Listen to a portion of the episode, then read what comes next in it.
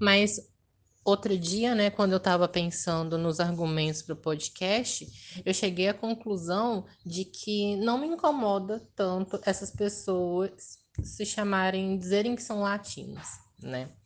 E aí, por quê? Aí vai, vai vir, vai vir, ó, ó, prepara. Mas é porque, assim, primeiro, a categorização América Latina e latino-americano é uma categorização ocidental, né? É o Ocidente que olhou para cá e definiu esse local e as pessoas que estão aqui dessa forma. Visto isso, para mim, é... essas pessoas está tudo bem elas se denominarem latino-americanas porque elas de fato são latino-americanas. Elas estão em consonância e em acordo com o Ocidente nas suas várias facetas. Né? Elas não são o que Lélia Gonzalez chamou de ladino-americano. Elas são latino-americanas, mas elas não são ladino-americanas, porque elas não chegaram num nível de consciência ou um nível de caratismo, de bom caráter, né, de vergonha na cara, de perceber como essas relações raciais, elas, como a Lid falou, são relacionais e tem muita coisa imbricada. Né? Então é muito fácil recorrer à identidade latino-americana para ser tipo o para fazer parte da luta da luta com os nossos irmãos, né? Latinos. E aí tem que fazer isso, esse movimento de se chamar de latino-americano. E aí, de fato, tudo bem se chamar assim, afinal de contas, está fazendo um movimento que corrobora com todo esse processo colonial ocidental. Agora, se dizer ladino-americano, aí já é outra história.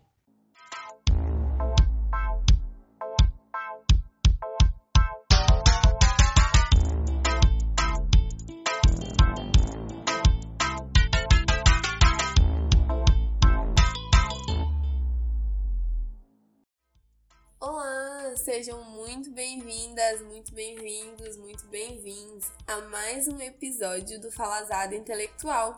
Meu nome é Lidiane Souza. Meu nome é Vinícius Oliveira. E no episódio de hoje a gente vai conversar sobre um tema assim, meio polêmico, sabe? Meio polêmico, meio desconcertante desconcertante também para algumas pessoas. Desconcertante, eu acho que é a palavra. Eu acho que é uma boa palavra para o que a Sim. gente vai conversar hoje. Que é sobre latinidades, brasilidades, americanidades, é... em geral sobre as questões raciais e as suas leituras nesse território nesse continente. Muito, né, do que a gente pensou para conversar nesse episódio são de conversas anteriores que a gente vive tendo, de coisas que a gente observa, das pessoas falando, principalmente pessoas brancas, né? Essa coisa de no Brasil eu sou branco, mas se eu tivesse lá fora eu seria latino, não seria lido como branco e a reivindicação, né, dessa dessa identidade, dessa latinidade. E o quanto isso precisa ser assim olhado com um pouquinho mais de cuidado, um pouco mais de perto, porque as coisas elas se complexificaram com o tempo, né? Sim, se complexificaram, né? E aí, hoje a gente né, dialoga com dois intelectuais muito importantes, assim, que trazem contribuições extremamente importantes para nós. Primeiro é Lélia Gonzalez, né? Nossa querida Lélia, com o texto A Categoria Político-Cultural de Americanidade. E o segundo intelectual é um ativista indígena americano chamado Russell Means, com um texto Para que a América viva, a Europa deve morrer, uma coisa que eu acho interessante, já assim, fazendo uma interligação entre esses dois textos, é que as datas de publicação deles são próximas, né? O Min está publicando nesse né, texto. É, na verdade, esse texto parte de uma uma palestra assim que ele faz, e essa palestra ela é transcrevida, mas isso aconteceu na década de 80, no ano de 1980, enquanto Lélia está trazendo a minha africanidade em 88, então tem aí oito anos de diferença, mas que dialogam muito bem né, de como eles estavam, há uma certa articulação sobre essas reflexões acerca de viver, né, de estar nesse lugar que foi chamado de é, América Latina. Bom, mas eu acho que antes de tudo a gente precisa conversar sobre Lélia, né, amiga, Sim. e sobre o texto dela. Sim. Esse texto da Lélia, ele é um texto muito central para a gente entender essa discussão, né?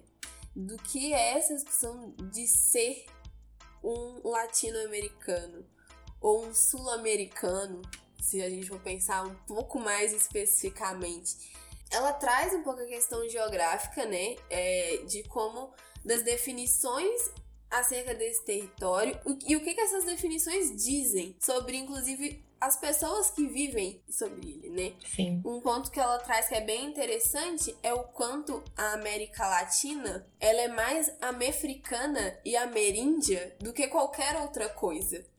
Então, as definições é, pensadas a partir de um conceito que não leva em conta isso, pode cair ali assim, lá no Gilberto Freire de novo, sabe? E aí a gente precisa se atentar muito no como o mito da democracia racial ele vem se atualizando, inclusive dentro de setores progressistas. Sim. E a gente até brincou, né? Que esse episódio é muito referente a aquele estereótipo de pessoas que colocam na bio do Instagram apenas um rapaz latino-americano. A gente precisa pensar um pouquinho sobre isso, gente. Um pouco. A mesmo. gente tem que falar sobre esses Belchiors que estão aí por essa vida, sabe? Porque não dá mais. Já deu.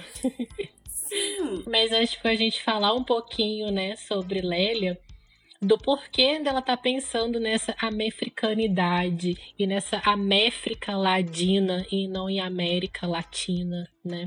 Ela tá pensando isso muito por conta do Brasil, né, de todo o processo cultural, social e linguístico que o Brasil tem, né, a partir de seus atravessamentos com uma cultura negra africana. E aí ela percebe que a presença negra ela é que baliza e que sustenta, né, essa construção de uma identidade nacional. E a partir disso, ela está pensando que é necessário que se leve em conta as experiências diaspóricas também para além do Brasil. Por isso que ela está pensando na africanidade, né? E a Lélia sente a necessidade de pensar é, a partir da africanidade para compreender as bases racistas que estruturam essas sociedades latino-americanas, né? Devido da colonização, principalmente Espanha e Portugal.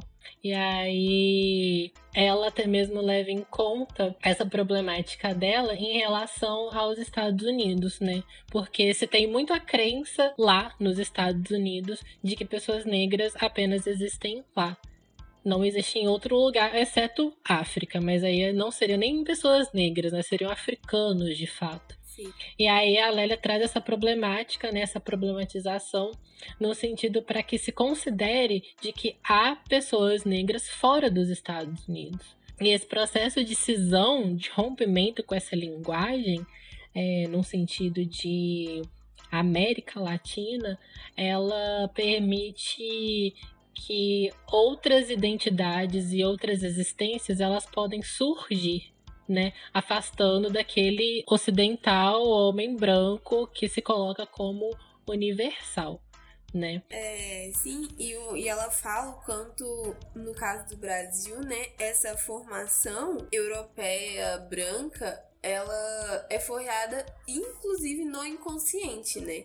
E o quanto que essas internalizações fazem a gente cair em certas armadilhas quando a gente vai pensar no, próprio modo como os estudos são concebidos, né? Ela fala de, por exemplo, como as contribuições né, de pessoas negras e de pessoas indígenas são tidas como folclore, como cultura popular, mas não como algo válido, assim. Tipo, está sempre nesse âmbito muito fantasioso e que precisa se preservar, mas não como coisas que realmente constituem, sabe? E aí ela fala a própria questão da linguagem, de que no Brasil a gente não fala português, né? A gente fala pretuguês. E o quanto que é tão.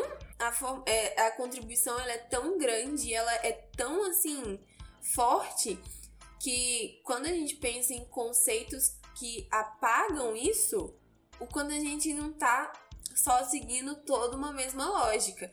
E o conceito da América Sim. Latina, ela apaga completamente a contribuição de povos não brancos para a estrutura desse continente. Sim. Que foi, inclusive, só construído por causa desses povos não brancos num processo extremamente violento, né? Sim. Então, o quanto que é preciso. E eu gosto como que a Lélia ela brinca com a linguagem, né? O quanto ela começa por aí, assim. Uhum. Ela, o quanto ela faz essas trocas, né? De enquanto a gente está falando de Améfrica Latina e não Améfrica Latina, e essas trocas do T pro D, ela até fala o porquê, assim, o quanto que isso vem de outros vocabulários que ela estudou, no qual algumas dessas letras não existiam nesse vocabulário, mas que aqui, em todo um processo linguístico, é, fruto da colonização, acabaram que letras e sons foram incorporados. Então, quanto à subversão da linguagem, ela é extremamente necessária. Porque a partir da linguagem a gente cria e a gente nomeia categorias. Exato. E se a gente pensa nessas categorias, o quanto as categorias são políticas.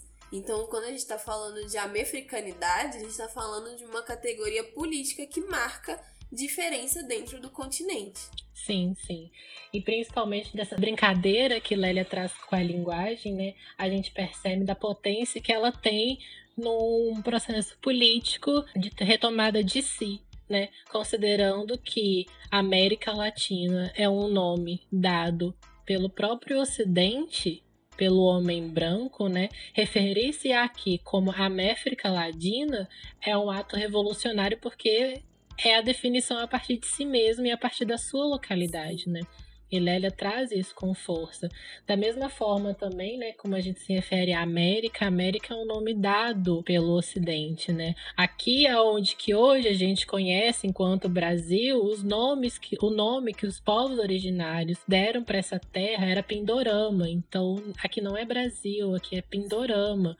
Então, trazer de volta essas nomenclaturas, essas nomeações que partem dessa nossa ancestralidade, não só negra africana, mas também dos povos originários aqui de Pindorama, no nosso caso, é estabelecer uma relação com eles, assim, de modo a corromper mesmo com esse processo de identificação e contribuição para um pensamento europeu ocidental que no final acaba dizendo de outros modos mais bonitos, aparentemente mais revolucionários, mas que acaba caindo no mesmo lugar de desumanização de determinados povos, né?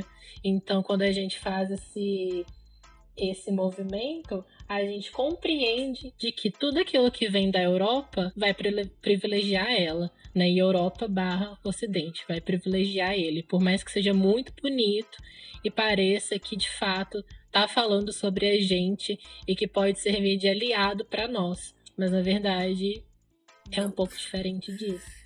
Sim, e ela fala né, dos vários fatores assim que e uma, um ponto, assim, enquanto estava falando, que sempre fica batendo na minha cabeça é o quanto isso que a gente tá pautando estava sendo pautado na década de 80, sabe? Não é um debate de agora.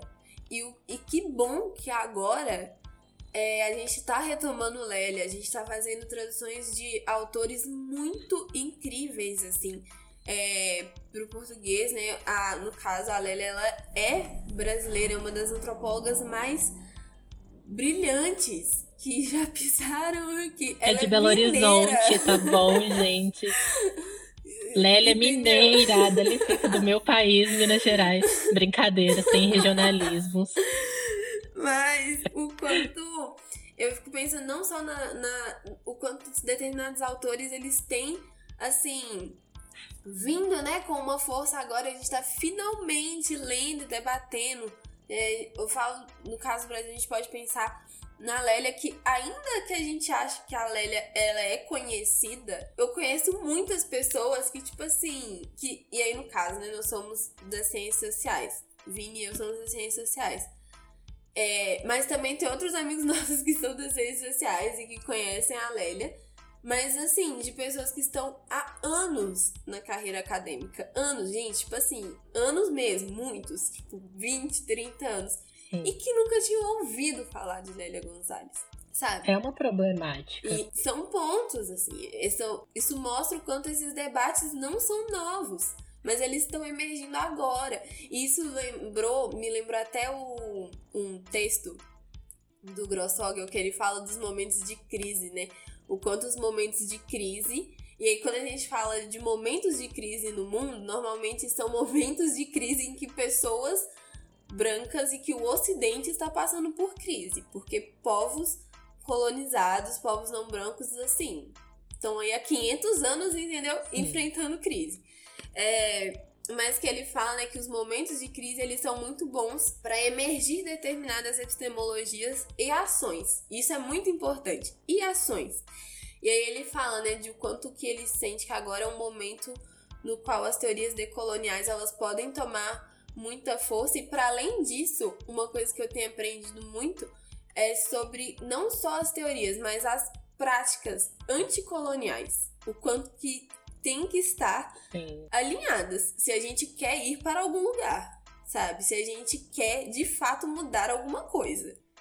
E isso e prática anticolonial quer dizer estar alinhado aos pensamentos de povos não brancos, os povos originários, povos negros.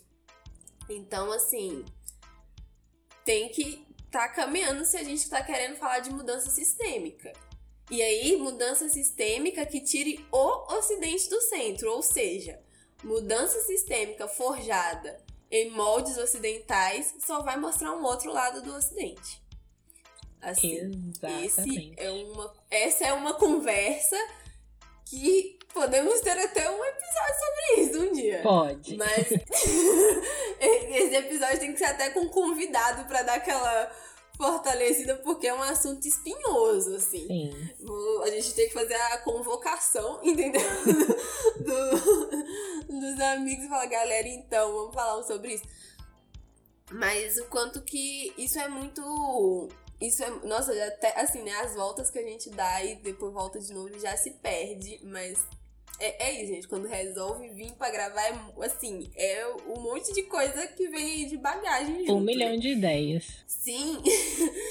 Mas o quanto essas subversões, né, na linguagem, que a gente entenda de onde vem essas subversões, elas são essenciais pra gente marcar posições políticas. É, e aí, no, a Lélia ela fala né, de como no Brasil as várias ferramentas e a construção das categorias ah, lembrei, era por causa disso que estava falando, né, das, das categorias feitas por nós, para a leitura de nós, para o futuro nosso.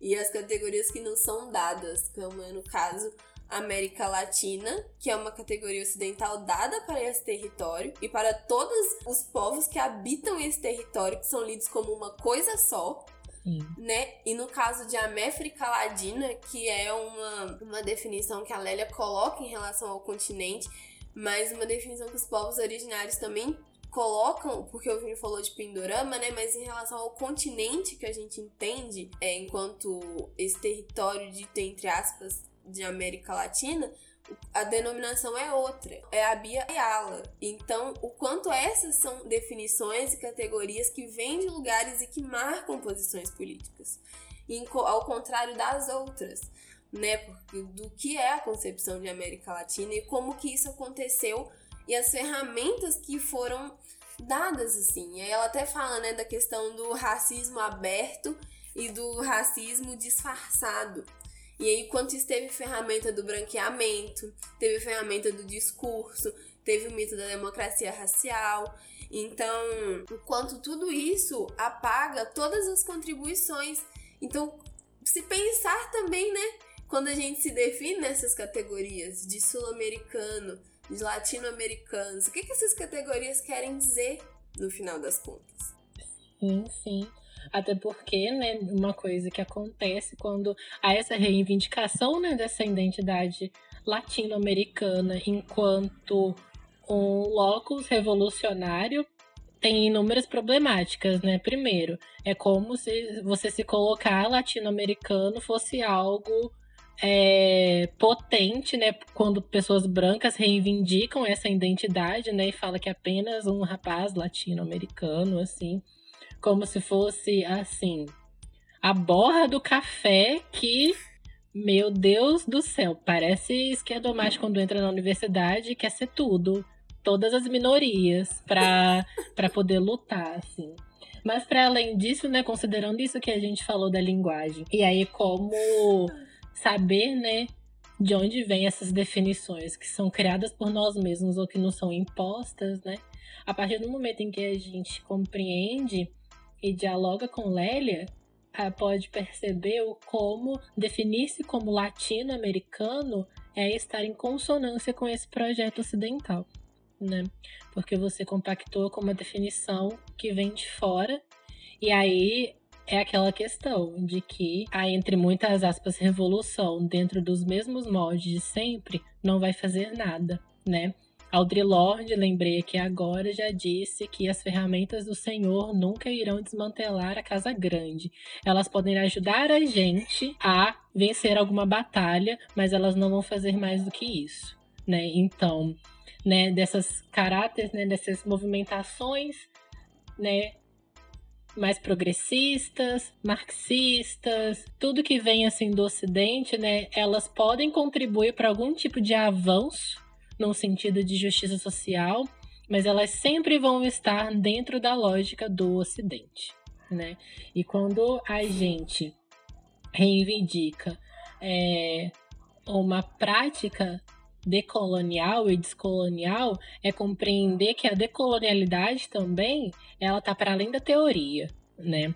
Ultimamente eu tenho percebido que a decolonialidade tem adentrado um pouco a academia, a academia branca tem tido consciência do que é a decolonialidade, e eu sinto, eu, Vini, um esvaziamento da decolonialidade por conta disso, porque acham que a decolonialidade é só uma episteme, é só uma teoria, é só dois textos de dois autores que está numa emenda de disciplina. E não, não é. Né? Decolonialidade é mais, como o Lid falou, é prática. Né? Não, é te, não é só a teoria, é muito mais a prática mesmo. Então é um compromisso com uma prática de rompimento com o Ocidente. E aí, se a gente não fizer isso, se a gente continuar com as nossas bases, né, que foram dadas pelo Senhor, por mais que elas possam ter sido modificadas e embelezadas e acrescentadas para conseguir que a gente avance minimamente numa escala de humanidade que acaba colocando como modelo o homem branco ocidental, a gente pode até avançar, mas a gente vai permanecer nesse mesmo lugar, assim. A gente vai continuar sentando com o senhor do ocidente, com esse homem branco na mesa dele, jantando com ele. E eu acho que quando a gente está pensando, né, em modos de viver, em outras alternativas que não são pautadas do ocidente e que não desumanize quem não é ocidental, né? Eu acho que se for para sentar, dialogar com esse com esse homem branco vai ser muito complicado, porque ele não vai estar tá afim de ouvir e de construir uma outras formas de perceber o mundo onde ele não vai estar tá no centro, né? Sim. E é muito importante que a gente saiba o papel que que a episteme tem quando ela é alinhada à prática, né? Porque a Lélia ela fala isso, a Santi também fala isso sobre como toda linguagem é epistêmica e que a nossa linguagem ela deve contribuir para o entendimento da nossa realidade. Então, se a gente tem uma linguagem revolucionária, a gente é capaz de encaminhar com algo, né? É, e que é um algo que não pode levar à confusão. Porque se, é, se a gente está. Se todo um, o, o setor que está indo contra o Ocidente, né? Digamos assim, saindo contra. Olha que eu estou falando assim. Ocidente, observe bem as categorias que a gente está falando. Estou falando do Ocidente, é uma parada muito maior do que assim. Algumas coisas que a gente coloca como lutas cruciais, assim. É uma coisa muito maior, porque o Ocidente engloba todo esse caos, to toda essa devastação, toda essa morte Sim. E, e quando leva, né, essa confusão e essa divisão e tudo isso não vai para lugar nenhum. A parada não encaminha. Então, quando a gente está falando de mudança, a gente está falando de fazer uma mudança que vai contra o Ocidente, que vai contra o imperialismo, que vai contra o capitalismo, que vai contra o racismo, o sexismo, LGBTfobia. É, o quanto tem que estremecer, tipo, todas as bases, porque senão não vai. Não vai. E isso leva em conta, inclusive, pautas de meio ambiente. Sim. Sabe? Olha o que a gente tá vivendo. Se isso não se não for assim, a coisa não tiver alinhada para ir contra o que o ocidente coloca, não caminha. As categorias elas vão recair no mesmo lugar. Que é bem isso que o Vini falou, que lembrou da Audre Lorde falando, né? Vai até um certo ponto, mas até é até o ponto onde eles permitem, sabe? Então, quanto assim, ou faz uma outra com outras bases ou não vai caminhar. A gente só vai conhecer um outro lado dentro de uma mesma coisa.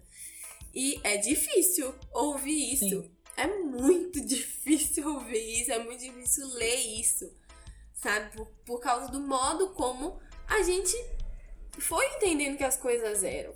Exato. Mas o quanto esse modo, ele tá ali, sabe? De mãos dadas, assim, com vários níveis de opressão. Então, é importante que essas coisas sejam colocadas em xeque, que elas sejam repensadas, que a gente faça esses exercícios, assim, porque isso é o mais coerente se a gente estiver falando de lutar contra alguma coisa. Sim. Né? E ela e aí a gente pensa nessas, nessas identificações, com o que é que a gente se identifica, com o que, que a gente. de que modo a gente se designa. Isso é muito importante, uhum. sabe? É, é que tem na. É que nem foi, foi uma conversa que a gente teve que o Vini ele falou sobre isso, né? O quanto falar que é latino-americano é muito fácil, mas o quanto falar que se é ladino-americano não é, uhum. porque é outra coisa. Isso vem carregada de outros níveis de responsabilidade, inclusive, Sim. com seus, mas não só, sabe? É...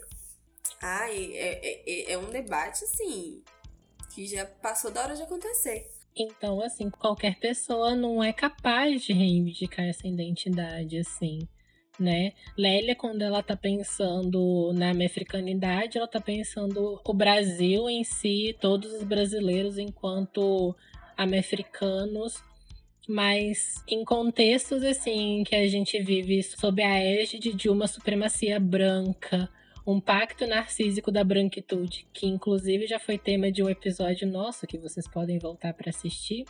É muito complicado para uma pessoa branca reivindicar essa essa ancestralidade africana que não compete a ela, né? Então, assim, isso mostra até, às vezes, um pouco como que essas discussões na própria decolonialidade, né? Que a decolonialidade não é a, a saída única para os nossos problemas, né? Ela não almeja isso. Porque senão ela cai no mesmo lugar que o Ocidente caiu, que o marxismo caiu, o comunismo caiu, cai no mesmo lugar e a decolonialidade não está afim. Ela está afim de tirar o Ocidente do centro, que é onde ele se colocou, e saber dialogar com outras formas de perceber o mundo para tecer inúmeras narrativas e inúmeras possibilidades de resolver os nossos problemas, sabe? Então, eu vejo muito como que se não há esse esse esforço, né, de abandono, de rompimento com esse ocidente que está em todo lugar nas minúcias da nossa vida, a gente acaba, né, pensando assim, esses movimentos progressistas, é, essas lutas em movimentos sociais, né, a gente pode acabar sendo essa cria de Gilberto Freire, né, que acaba negligenciando algumas questões é, não só raciais, mas de outros processos de matrizes de dominação, e que a gente acha que só passa a acreditar que aquele modo dos quais a gente compactua é o melhor para todo mundo. E aí, com isso, e aí o Russell Min está falando lá na, no discurso dele, né? É necessário que se apague povos, que se mate povos, para que todos se tornem um só, para poder caminhar por aquele lugar que o outro dominante definiu, sabe? Então, é um epistemicídio, é um genocídio, são os inúmeros sídios que perpassam, assim. E por mais que não seja o objetivo né, dessas pessoas, o nosso cotidiano, que compactou com determinadas linhas de pensamento e de proposição, né, por mais que não seja a proposta dela, o desejo delas de fazerem isso, elas acabam caindo. Porque é justamente essa coisa. O Ocidente, ele traz essas, nossas, essas armadilhas pra gente. Ele se transveste de algo muito bonito, muito revolucionário, mas aí no final, lá mais pra frente, a gente vai estar de cara com o um abismo. E aí a gente vai tentar voltar e o Ocidente vai empurrar a gente e a gente cai o abismo abaixo. Sim, basicamente. Gente, o episódio vai acabar aqui. Não, ainda tem muito para falar. Tem fofoca. Ai, mas é, esse texto do, do Russell Means é um texto que você vai lendo e que você vai sentindo e assim, você sai dele estapeado. Você tem que dar um tempinho, dar Sim. uma. Tem que respirar. Inclusive, assim, queria agradecer aqui publicamente ao meu amigo Túlio, Túlio Henrique, porque foi ele que me, me falou assim: amiga, leia esse texto. Eu preciso de alguém para conversar sobre ele. E aí eu li, e aí eu falei assim: Vini, leia esse texto. e aí eu tenho uma outra amiga nossa, a Branca, que eu virei pra ela assim: Branca, leia esse texto. A gente precisa muito conversar sobre esse texto. Sim. Porque fala umas coisas que a gente não tá muito pronto para ler, sabe? Não. E, e ele coloca muito em xeque todas essas questões. Quer assim, dizer, sabe? eu tava prontíssimo, são... mas algumas pessoas podem não estar, assim, então. Sim. É, é, eu lembro que a, a Branca até falou assim comigo. Nossa, tanto ela quanto o Túlio falaram assim, nossa, nem todo mundo dá conta, né? De ler esse texto. Eu vi assim, grande parte não. Assim. E, gente, inclusive, vão ler. Esse texto é muito bom, muito curtinho, é um discurso, por isso que ele é mais curto. Mas. Leiam e depois assim. comentem com a gente, que aí quem sabe por a gente favor. faz mais um episódio só sobre esse texto e as discussões que ele faz. Eu adoraria. Então, assim. Sim. Porque ele fala, né, que. E, e ele coloca, a gente tá colocando aqui nessas né, questões mas ele coloca os dois extremos dos aspectos, assim, de existência que são possíveis dentro do Ocidente, um de frente pro outro, e fala assim: é a mesma velha canção. Ele repete essa frase várias vezes. É a mesma velha canção. E parece muito assustador a gente falar isso. Mas o Sim. quanto, tipo, até o modo como os extremos eles são colocados e a gente tá vivendo, né? Isso daí é inegável. Tipo assim, é, a extrema-direita, o fascismo, assim, no mundo. É, é, a, é a crise que, que o Ocidente tem passado. Diga, Vini. Isso me lembrou muito o que você falou agora, uma metáfora que eu vi ano passado, e eu não vou saber dizer agora a fonte, mas era a metáfora da casa. A casa é o Ocidente, assim, o que o Ocidente construiu enquanto um modo de ser essa casa tá desabando pro ocidente. Porque se for colocar todas as pessoas, todos os povos, tem gente que nem nessa casa mora. Tem gente que mora no porão, tem gente que mora na calçada dessa casa. E aí, essa casa tá desmoronando. O que, que a gente vai fazer com essa casa? A gente vai reformar ela para ela continuar do jeito que tá? Ou a gente vai pegar os elementos que a compõem, os materiais que a compõem, e a gente vai construir uma outra casa diferente, mas com os mesmos materiais. Ou a gente não vai construir casa nenhuma, a gente vai decidir construir uma cabana. Ou a gente não vai construir nada mesmo. Então eu acho que essa metáfora é interessante para a gente pensar, né? A partir daquilo, dessa coisa que o Ocidente nos entrega, a gente vai construir uma outra coisa a partir dele uma coisa igual a ele, ou uma coisa diferente, mas com que ele nos entrega, ou a gente não vai construir nada. Porque esse material que ele, que ele entrega pra gente já não nunca valeu nada, mas agora sim a gente percebe, consegue visualizar de que ele de fato não nos serve, nunca nos serviu. É, é, é, é isso, tá, gente? é sobre isso. Tá. É sobre e não isso, tá tudo sabe? bem, porque não é pra tá tudo bem, tá, Não. gente? Não é pra tá tudo bem, assim. E o quanto, aí às vezes, né, vem todo um discurso, tipo assim, ah, mas assim, a gente tem, tipo, aí vem o discurso da unidade, né? Ah, porque senão não vai. Mas que unidade que não tá. É essa que não é uma unidade que, tipo, tem que ser em prol da vida humana como um todo, assim. Porque se também se não for pra ser, vai ser exatamente as mesmas lógicas de reprodução de opressão. O fim de uma coisa ou outra não vai fazer com que as outras deixem de existir. Sim. Ou é o fim de tudo, ou é reforma. Seja essa reforma qual, qual for. Ultimamente tem sido só reforma. Também vivendo, ó, longas reformas. Longas e longas e longas reformas. E é preciso que a gente faça críticas extremamente, assim, severas ao que está acontecendo no mundo politicamente. Mas se tratando de estratégias para estar vivos e presentes no futuro, tem, precisa aí de uma autocrítica também. Tá? Porque senão. E porque até esses ciclos, sabe? De tipo, tamo bem, tamo mal, tamo mais ou menos, tamo mal, tamo bem. Até isso é o ciclo que o Ocidente estabeleceu para se perpetuar. Então, É. ou é ou não é, galera. Ou é ou não é. E eu acho muito bom que a gente entenda isso agora, porque a gente tá num momento que a gente tem que tomar atitude de ruptura. Sabe? Reforma não é uma parada que tem que estar em pauta mais. Não é tipo, ah, eu acho que se a gente fizer desta forma, essa coisa do, do ser, sabe, extremamente, tipo, calmo e não. Sabe, cheio de não. Que cheio de não me toque, sabe? Tipo, olha a situação que a parada tá, gente. Eu fico muito assim, preocupada. Tipo, porque olha o ponto que a gente chegou, sabe? E chegou por causa de reforma. Sim. E é isso, a gente tá falando de mudança. É aí que tá. A gente tá falando, a gente tá falando de mudança, a gente quer falar? Sim. Mas então que ela seja em cima de outros moldes. Porque se não for, Se não for, a gente acaba sendo apenas um assistente virtual de movimento social aí de partido político, né?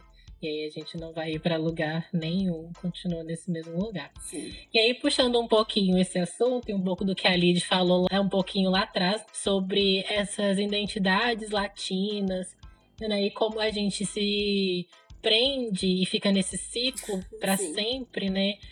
A gente percebe muito que às vezes uma ligação muito com as noções de preconceito e relações raciais aqui no Brasil, muito em comparação com os Estados Unidos também, né? sim. E aí um exemplo que é clássico dentro das ciências sociais é o Horácio Nogueira, pensando o preconceito racial de marca e preconceito racial de origem, né? Sim. E parece que a gente está sempre preso dentro desse paradigma. Vamos falar assim, sobre isso. É um texto lá de 1954, então tem aí todo um tempo que já aconteceram inúmeras coisas, não só lá nos Estados Unidos, mas aqui, que faz com que a gente pense que as relações étnico-raciais se complexificaram.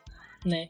As coisas já não se dão apenas somente pelo preconceito racial de marca e preconceito racial de origem. Né? Ele pode servir para a gente é, como um pontapé inicial para a gente pensar e propor outras formas de perceber o que está se dando na realidade, né? Amigo, explica de uma maneira assim, rápida. Não sei se rápida, pode ser demorada, a gente tem tempo de ficar falando aqui. Mas assim, explica só a diferença, assim, dessa da, da, denominação né, de preconceito racial de marca e de origem, porque eu acho que a gente vai poder se valer de uns exemplos pra gente pensar nos perigos das, dos lugares que caem, assim. Então, faz essa distinção aí pra gente. Tá bom. O preconceito racial de marca, pro Horácio Nogueira, é aquele preconceito que tá ligado a, aos fenótipos, né? As características visíveis das pessoas. Então, pensando nesse preconceito racial, se a pessoa é de uma pele clara, de tez clara ou pele de tez escura, se o nariz dela é, tem características que se aproximam mais da negritude ou da branquitude, o cabelo crespo ou o cabelo liso, né? Isso confere esses preconceitos raciais de marca, é aquilo que você enxerga né, na, na outra pessoa. Já o preconceito racial de origem, importante lembrar que esse preconceito racial de marca, de acordo com Horácio Nogueira, ele é predominante aqui no Brasil. O preconceito racial de origem, ele é predominante nos Estados Unidos. E esse preconceito racial de origem, ele não se importa muito se você tem a pele clara, pele escura, cabelo crespo, cabelo liso. O que importa é a sua origem de família, né? Sua origem sanguínea, sua genealogia, assim, né? Então a pessoa, você bate o olho nela e fala, essa pessoa é branca, mas se a mãe dela, a avó dela lá nos Estados Unidos é uma pessoa negra, é esta pessoa que você vê e enxerga ela como branca e classificaria ela como branca, na verdade ela seria negra. Né? E aí, quais as problemáticas disso? Que foi como que eu falei. Houve uma complexificação dessas relações raciais. Tudo na verdade, eu acho que nem antes, na época do Horácio Nogueira, era tão simples assim. Agora é muito menos. Sim. E aí, por que, que a gente trouxe, a gente está trazendo isso? Como eu falei lá no princípio, dos inúmeros casos que a gente às vezes ouve de tipo assim: ah, eu sou branco no Brasil, mas se eu for para os Estados Unidos, eu não vou ser considerado é, branco, eu vou ser lido como negro. E esse tipo de discurso que a gente sempre ouve. É, e esse tipo de discurso é o tipo de discurso fundamentado nisso que o Horácio Nogueira estava falando, mas ele estava falando isso em 54. A gente está em 2021. Olha a quantidade de tempo que já passou.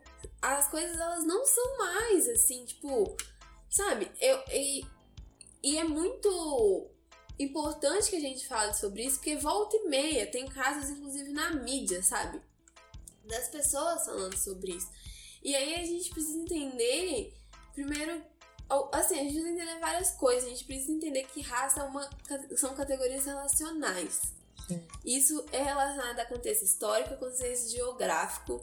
Então, esse é um ponto. Assim, raça é uma categoria relacional. É, Segundo, né, que é, outro dia eu tava até vendo um artigo da Daniela Gomes. A Daniela mora nos Estados Unidos há oito anos. É, ela é doutora, jornalista, ativista. É, e lá nos Estados Unidos, né, ela, a formação dela tá, tem sido dentro das perspectivas de estudos negros. E aí ela tem um artigo que ela fala um pouco sobre essa perspectiva lá. Essas perspectivas de raça em relação a essas outras partes da América, por exemplo. Isso inclui a América Latina. E aí, por que, a gente estava falando da, das categorias? Né? Que a gente muitas vezes não entende o quanto isso é complexo. Porque ela fala que é até essa questão da teoria da única gota, né? No sangue, que era a grande definidora do, do preconceito racial de origem, ela não é algo que se impõe assim mais, nem enquanto categoria racial, nem enquanto identificação. Isso devido ao, ao aumento da imigração e a presença de outros povos nos Estados Unidos é, tem feito que o conceito de etnicidade também tenha se tornado muito dinâmico, tem passado por muitas mudanças. Então, o que, que isso quer dizer? Que negros continuam sendo negros e brancos continuam sendo brancos, só que dentro disso tem várias outras categorias, tem várias outras coisinhas no meio disso. Então ela fala, por exemplo, do conceito de latinidade, né? Que o conceito de latinidade lá, ele inclui todos os imigrantes da América Latina. inclusive o Brasil. Ou seja, não são só os países que falam espanhol. E aí, esse conceito tem um problema. Porque eles colocam todas as pessoas da América Latina como uma coisa só, sabe? Então, brasileiros, mexicanos, argentinos, cubanos, porto-riquenhos é um povo só dentro desse conceito. Ou seja, o segundo problema que isso traz é que ignora os dados e os problemas de cada país, as particularidades. Isso molda a ideia do que é ser latino. Sim. E aí, e aí um outro ponto, né, desse, dentro desses extremos, assim, né, que do, do que é ser negro, do que é ser branco, é, que é curioso de se pensar, é que, por exemplo, as pessoas negras que são latinas, nem elas, muitas vezes, são lidas como negras dentro dos Estados Unidos. Então, se nem as pessoas negras são tidas como pessoas negras dentro desse território, pessoas, sabe, pessoas brancas muito menos. Então, inclusive, se afirmar, né, uma coisa, uma coisa bem interessante que ela traz é que se afirmar enquanto, enquanto afro-latino é uma afirmação assim política de que existem outras pessoas negras que não há. Sim. Porque existe uma diáspora para todo o continente, né? Então não é porque alguém não nasceu nos Estados Unidos que ela deixa de ser negra. Então, o que ela fala é que esse discurso de quando a gente faz esse discurso de tipo assim, ah, no Brasil eu sou branca, mas lá fora não, o que a gente está debatendo é muito mais que uma questão de colorismo. É o racismo do mito da democracia racial traduzido para lá. Então, assim, a pessoa, ela não seria vista como outra coisa, sabe? A pessoa branca, ela não seria vista nem como negra, nem dentro da, da categoria latina, do, da, nem, nem dentro da comunidade latina, nem dentro da comunidade afro-americana. E os brancos tratariam como inferior, mas também não veriam essa pessoa enquanto pessoa negra. Então esse discurso tá cheio de falha. Esse discurso está fundamentado em discussões da década de 50. Então, o que que, o que qual que é o ponto, né? Que aí a gente também entende ser branco como uma coisa só. E, e então, pessoas latinas brancas, elas ganharam a categoria de pessoa não branca porque a sua branquitude não é a branquitude europeia anglo-saxã. Mas elas ainda carregam consigo tanto racismo quanto privilégio dentro das comunidades, discriminando inclusive pessoas negras latinas, pessoas indígenas inclu e até mesmo os afro-americanos. Então, assim, Sim. sabe? E é Não muito. dá mais pra ter esse tipo de de discurso. E essa relação, né, tá muito ligada mesmo a quando a gente tá falando de Ocidente. O Ocidente, ele engloba a Europa, mas também os Estados Unidos, né? Sim. Os Estados Unidos tem essa premissa imperialista de dominação, assim como a Europa teve e tem, né? Então é muito, né, o centro do mundo tá ali no norte, né? Quando a gente procura um norte pra gente, tem toda essa é, metáfora, né? Então, quando os Estados Unidos ignora a presença de pessoas negras em outros lugares da diáspora, é justamente isso. É como se a diáspora fosse somente lá, né? E aí, esse é um problema dos Estados Unidos, mas até mesmo dentro dos próprios movimentos sociais lá, até mesmo os movimentos negros que durante muito tempo tiveram essa dificuldade em dialogar com outras pessoas e inúmeros intelectuais, mulheres negras vão pautar isso, a necessidade de se abrir ao diálogo com outras pessoas para além dos Estados Unidos, porque senão essa questão da luta ela não caminha, ela continua no mesmo lugar, nos mesmos moldes, né? Então, eu acho muito interessante ela trazer essa abordagem, né, a Daniela Gomes. Eu fiquei muito impressionado quando ela falou que esse colorismo, né, mais que colorismo, é esse mito da democracia racial traduzido para o inglês, assim, porque é as coisas se complexificando, se diversificando e como que a gente às vezes, né, quando vai aprender sobre racismo e relações raciais, a gente olha para os Estados Unidos como referência, Sim, sendo que total. colocando essa questão da democracia racial, isso gera um debate muito consolidado aqui no Brasil, né? Sim. Por pessoas, por intelectuais negros que estavam discutindo, quebrando esse mito já há muito tempo, há décadas atrás aí. Então, como que a gente também necessita olhar para nossa própria história, para os nossos próprios conhecimentos, porque a gente aprende muito mais com a gente do que pode aprender com esse outro que está lá distante e que às vezes até quer tentar dominar a gente. E enquanto a gente fizer isso enquanto América Latina, a gente não vai andar. Enquanto a América Latina e a Biala, aí vai, entendeu? Então, o quanto sim, por que a gente ainda tá se valendo dessas categorias como uma coisa que, sim, tá fadada a ficar preso historicamente dentro de um paradigma que já se atualizou várias e várias e várias vezes e tem se atualizado. Sabe? São dinâmicas que elas se atualizam todos os dias. E, e, o quão é importante entender que elas se atualizam. Isso é muito importante entender o quanto que o conhecimento, sabe, ele acontece. E ele acontece por, na ação de diversos agentes. Sim. Sabe? Porque até o modo como a gente concebe, concebe né, o que é conhecimento válido ou não, quem são as pessoas que estão falando de conhecimento ou não. Aconteceu um caso recente que foi até a Branca que me contou que a gente estava debatendo sobre as questões de América Latina e aí ela estava me falando é, da Anya Taylor-Joy, que é aquela atriz que é protagonista de O Gambito da Rainha, sabe? Sim. Ela é uma atriz de ascendência argentina. Ela nasceu em Miami, se mudou para Buenos Aires quando ela era criança e ela falava apenas, ela só falava espanhol até mudar para Londres, mas a primeira infância dela foi toda assim na Argentina. Ela considera espanhol a primeira língua dela.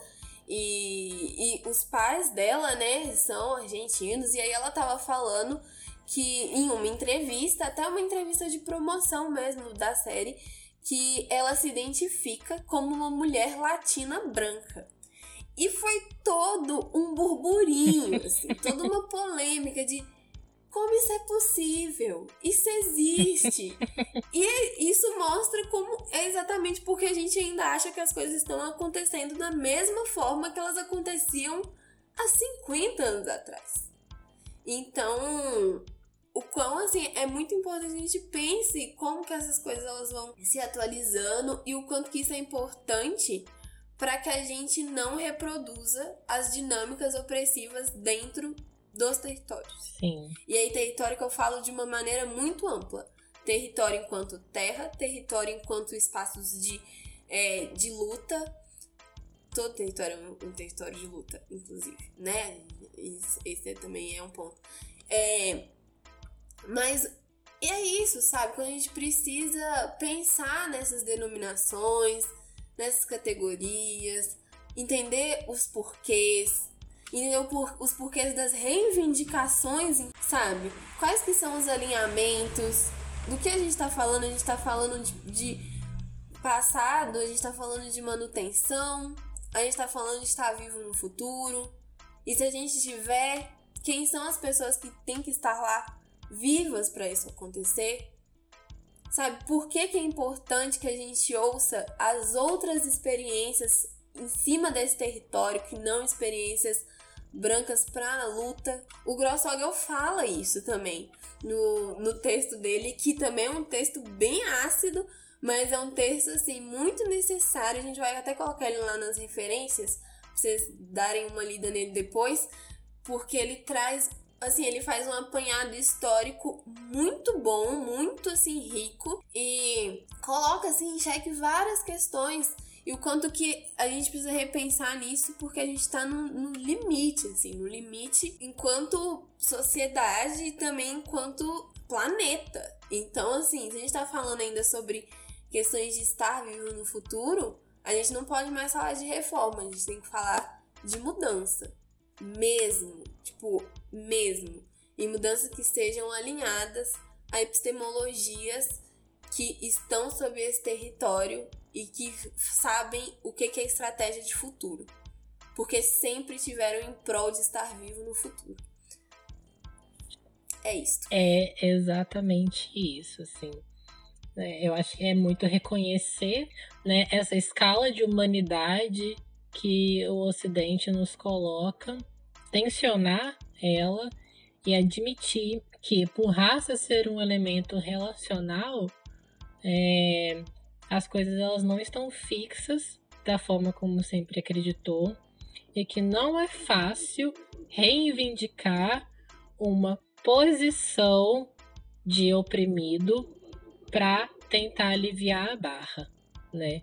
Nesse sentido de pular fora, não é branco, é branco sim, bem, só que você é uma branquitude diferente, mas você ainda tá ali do ladinho, sabe? É relacional. Tá você só não é a branquitude raiz, você só não é europeu, mas você ainda é branco, branco na pele e branco nas suas concepções de ser e estar no mundo. Então, assim, Sim. como não venha com essa de, de reivindicar uma uma identidade tida como revolucionária para, enfim, tentar fazer o mesmo jogo de sempre, sem qualquer tipo de olhar para além do próprio umbigo e para além do que se acredita ser é, o correto a se fazer para se ter um mundo melhor, assim. Eu só consigo lembrar da Clara falando, vocês são tudo farinha da mesma Europa. Sim. É, eu só consigo lembrar dela. Lendo todas essas coisas, sempre vem a poesia da Clara na minha cabeça. Ai, sabe? É tudo farinha da mesma Europa. Assim. e com isso, a gente vai para as indicações, amiga. Porque a gente tem indicações a gente tem indicações pro programa, incluído dentro do, do programa agora? Temos sim. Talvez não mais. Novidades no Falazada, galera. Novidades no Falazada. Porque, gente, assim. Vamos lá, né? O, o segundo bloco desse programa é sempre o bloco das indicações. Só que a gente fala muito, não é à toa o nome desse programa. A gente fala mesmo. E aí, uma coisa que a gente tem pensado, até mesmo em comemoração a um ano do Falazado Intelectual. Uhum. Em agosto faz um ano que a gente subiu o primeiro episódio dessa iniciativa. O aniversário da ideia, da concepção da ideia já passou. Foi nesse mês de julho, mas enquanto estreia, a gente faz um ano no mês de agosto. E aí o que a gente pensou é em fazer no Instagram como se fosse um pequeno programa cultural, entendeu? Bem curtinho, só com indicações de coisas que a gente tá lendo, que a gente tá vendo, que a gente tá ouvindo. Então, as indicações acontecerão nesse pequeno programa lá no Instagram. Então, desde já façam o quê? Sigam a gente. Exato. Em todas as redes sociais, entendeu? Em todas Vai lá dar engajamento, porque uma certa rede social aí tá, né, boicotando com boicotando. criadores de conteúdo. Então vai lá, segue, comenta, curte. Sim. Sabe? Exalta esses ah, aqui. Seja um fala fã, tá? Só gente legal que é fala fã. fã. Então mostre que você é legal e que você é fala fã, tá bom? Sim, então em comemoração, a gente vai fazer esse pequeno programa. É bem curtinho, sabe? Vai ser bem suave, bem de boas lá pra gente me dar. E aqui a gente vai ficar falando, falando, falando, trazendo teorias, trazendo questões, trazendo apontamentos, trazendo essas reflexões. Então, sigam a gente em todas as redes sociais, arroba Falazada Intelectual no Instagram, arroba Fala Intelectual no Twitter, é, Falazada Intelectual no Medium, porque agora as transcrições dos episódios vão estar lá. Então temos, né, os a gente faz os episódios e a gente transcreve, que a gente já falou sobre isso aqui, sobre, né, compromisso Sim. com toda a comunidade. É, enquanto levar, né, conhecimento, levar discussões Então, tem transcrição. Legendem as coisas que vocês fazem, caros colegas, todos, Sim. entendeu? Todo mundo. Legenda, não, não, é, não dá trabalho. Não é difícil Legendar legendar story, gente. É facinho. Não é difícil, não é Tem como difícil. fazer legenda automática, você não precisa, não é nem o esforço cognitivo. Sim, O aplicativo sabe? faz pra você. Se tem alguma coisa aí que o. Ocidente serviu, foi pra criar um troço desse. Sabe? Então Sim. aproveita. Legendem as coisas, é muito importante. E essa reivindicação vem muito é, das pessoas com deficiência, é mas para além também, sabe? É, eu acho que essa é uma responsabilidade que a gente tem que ter com essas pessoas, mas por tantos outros motivos. É, então vai ter transcrição lá no Medium.